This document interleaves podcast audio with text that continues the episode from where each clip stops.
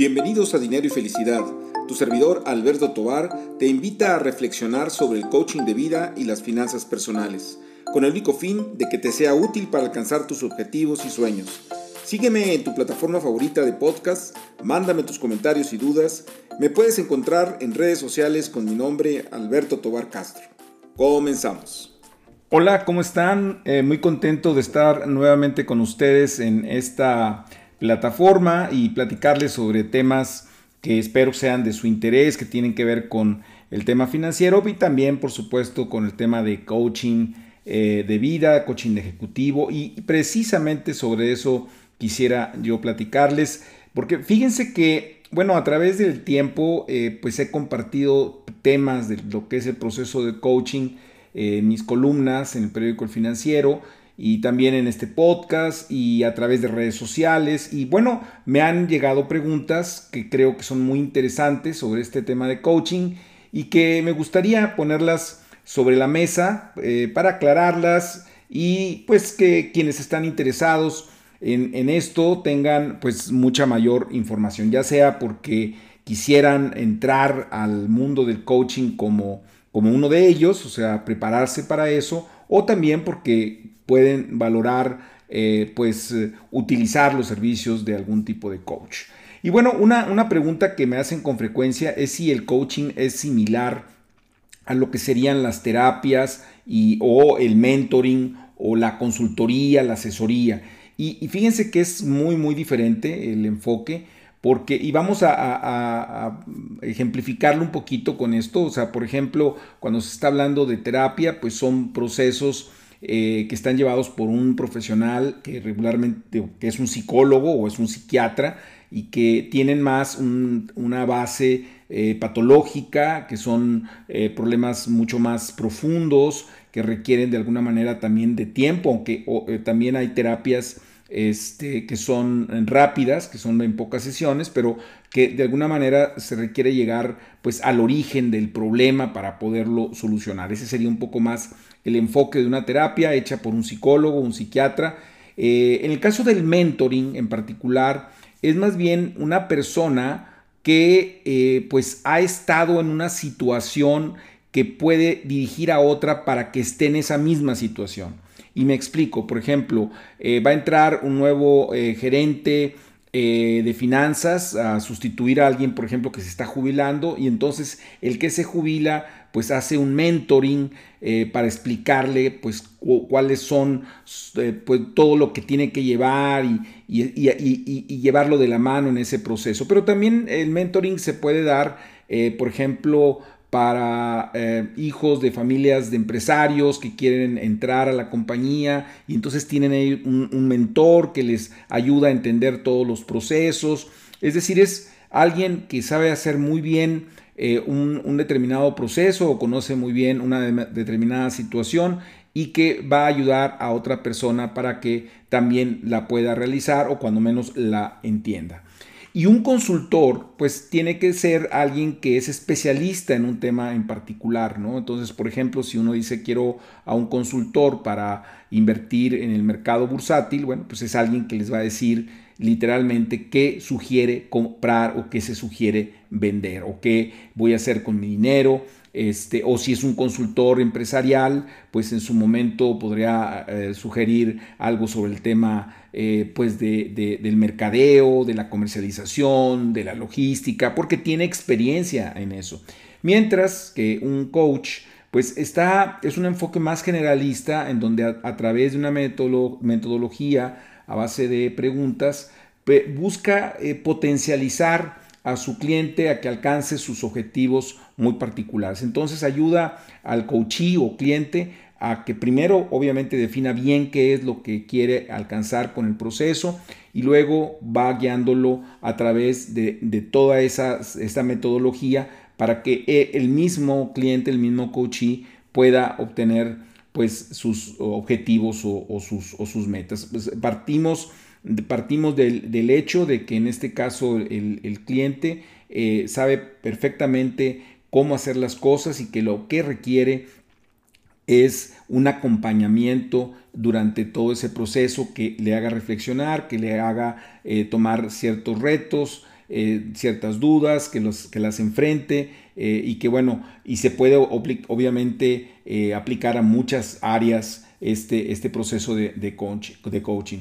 Otra pregunta que me hacen con frecuencia es cuánto dura un proceso de coaching. Bueno, típicamente es un proceso relativamente corto, típicamente es de ocho sesiones, pueden inclusive ser menos, o sea, si se alcanzan los, los, objetivos eh, que se pensaban, o se pueden ir cambiando objetivos, entonces tener, eh, vamos a decir, de, de, cuatro a ocho sesiones para un objetivo en particular y a lo mejor ir tomando otros objetivos o metas para ir avanzando.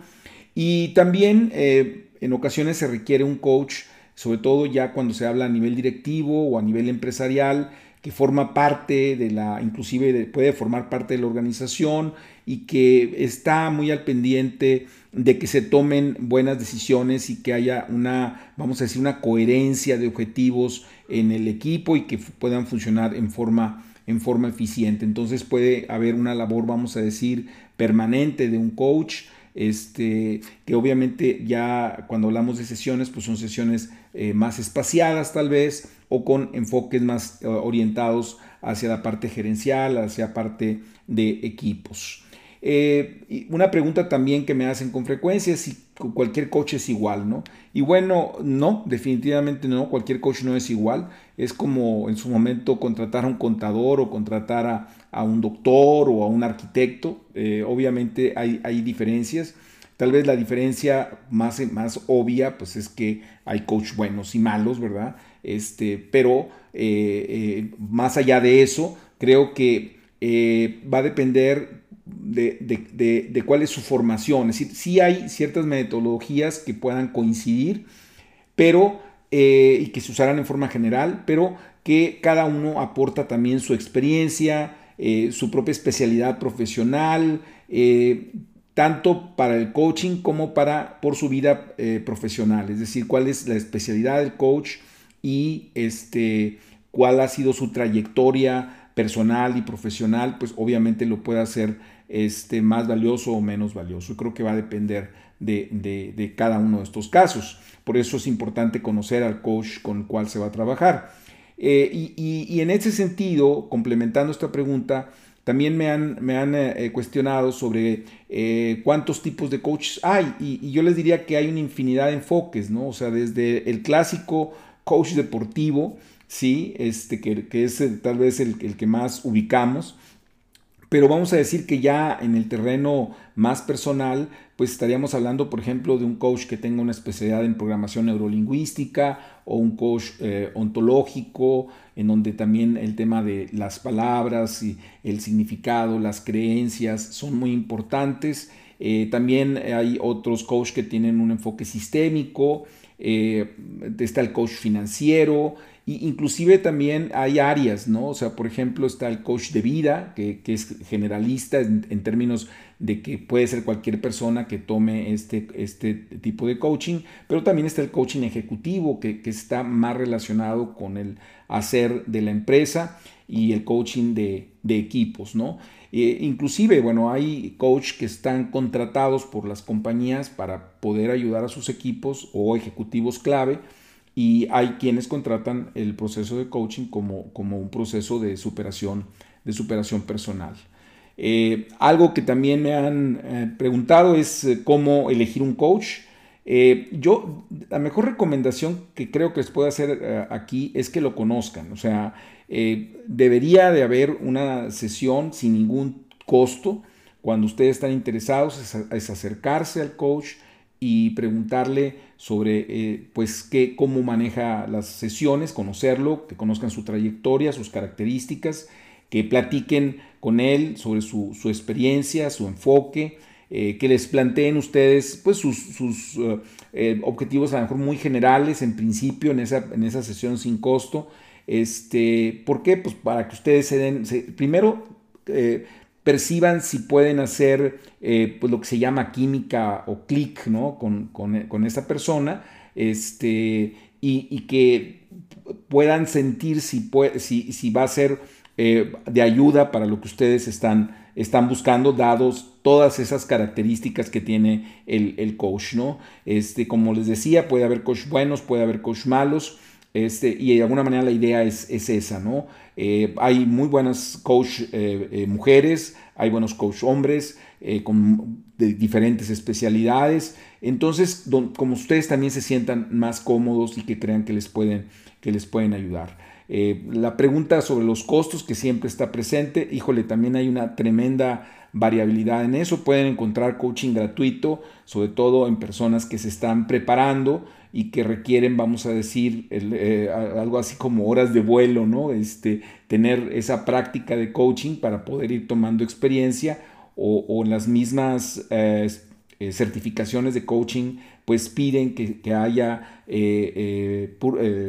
pues ejercicio profesional del coaching y, a veces se, se, provee en forma gratuita. Entonces desde eso, desde cero pesos, que habría que buscarlo, hasta coach que pueden estar cobrando, no sé, 300, 500 dólares la hora, dependiendo del, del insisto, pues del coach y dependiendo también de las circunstancias de lo que se busque en, cada uno de estos procesos, ¿no?